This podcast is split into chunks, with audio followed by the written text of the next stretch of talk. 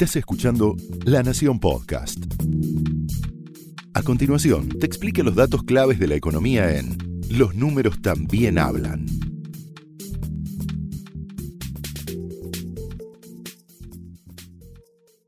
Los números también hablan es presentado por Fondo FIMA.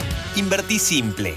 Les damos la bienvenida a un nuevo episodio. En este podcast estamos conociendo las herramientas de Fondo FIMA para, para invertir.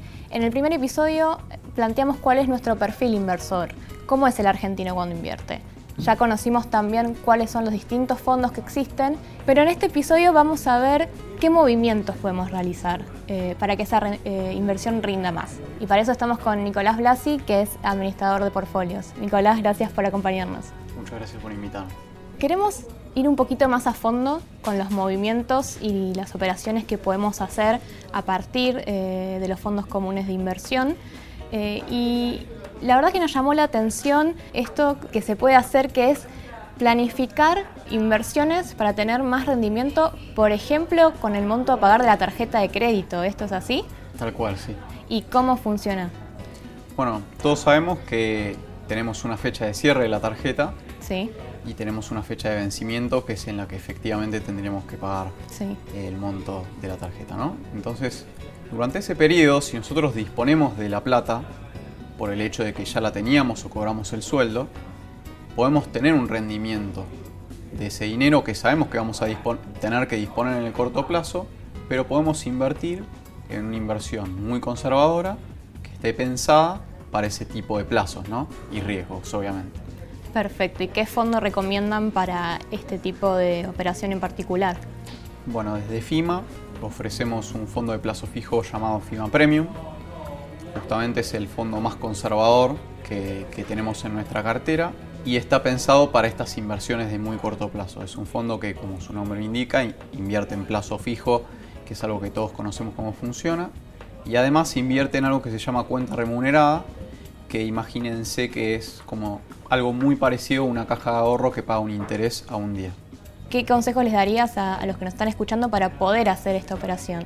a través de fondos comunes de inversión y particularmente de este que es una opción súper conservadora, es relativamente fácil. O sea, uno entra tanto a la página de internet del banco, Home Banking de Banco Galicia, o la aplicación desde el teléfono directamente en la sección de inversiones y uno puede suscribir cuota partes, es decir, invertir en el fondo o rescatar cuota partes, es decir, desinvertir.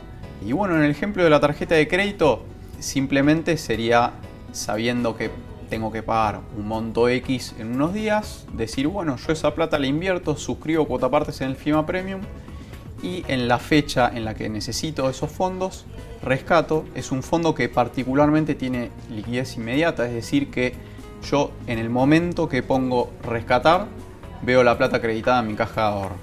Perfecto, y hay un monto mínimo porque uno creería que los montos tienen que ser elevados ¿no? cuando uno habla de inversiones. Bueno, el monto mínimo es de 100 pesos, con lo cual es un monto que, es accesible para todo el mundo.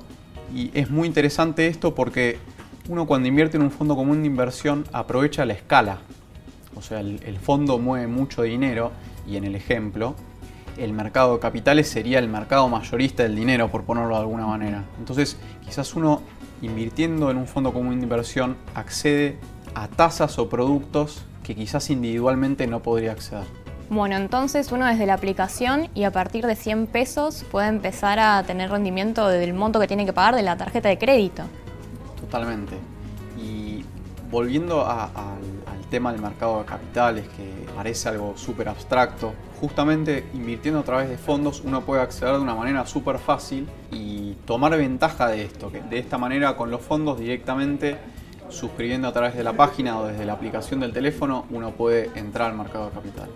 ¿Y cuántos usan eh, las herramientas digitales? Creo que hoy en día son la mayoría, ¿no? Pero ¿todos eligen lo digital para, para, hacer este tipo de movimientos? Sí, la verdad que la gran, gran mayoría de los clientes eligen los canales digitales justamente por la facilidad que tiene para operar.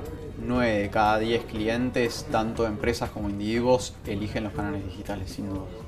Perfecto, Nicolás, te agradecemos un montón por, por este consejo y por habernos acompañado hoy. Bueno, gracias a ustedes por la invitación. Esto fue Los números también hablan un podcast exclusivo de La Nación. Escucha todos los programas de La Nación Podcast en www.lanacion.com.ar. Suscríbete para no perderte ningún episodio. Estamos en Spotify, Apple Podcast, Google Podcast y en tu reproductor de podcast favorito. Seguí escuchando La Nación Podcast.